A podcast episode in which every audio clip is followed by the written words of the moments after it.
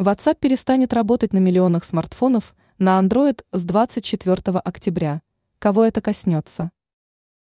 Разработчики мессенджера WhatsApp принадлежит корпорации Meta, признанной экстремистской и запрещенной в России, анонсировали прекращение его работы на миллионах смартфонов с 24 октября.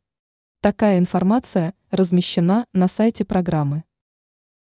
На каких смартфонах перестанет работать WhatsApp?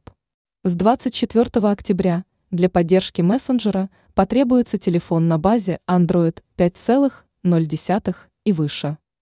Пользователям, чьи смартфоны не соответствуют этому требованию, нужно будет либо обновить ОС, либо купить новый телефон. В противном случае они не смогут продолжать пользоваться WhatsApp, отправлять и получать сообщения, совершать видеозвонки и так далее. Сейчас мессенджером могут пользоваться владельцы телефонов, с Android-версии 4,1 и выше.